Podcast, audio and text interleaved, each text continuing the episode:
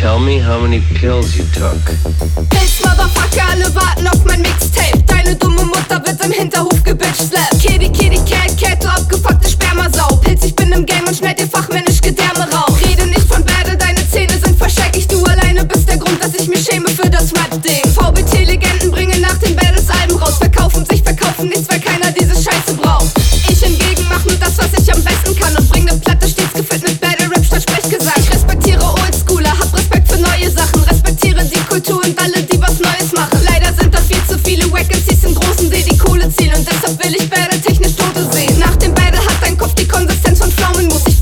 die Schnauze,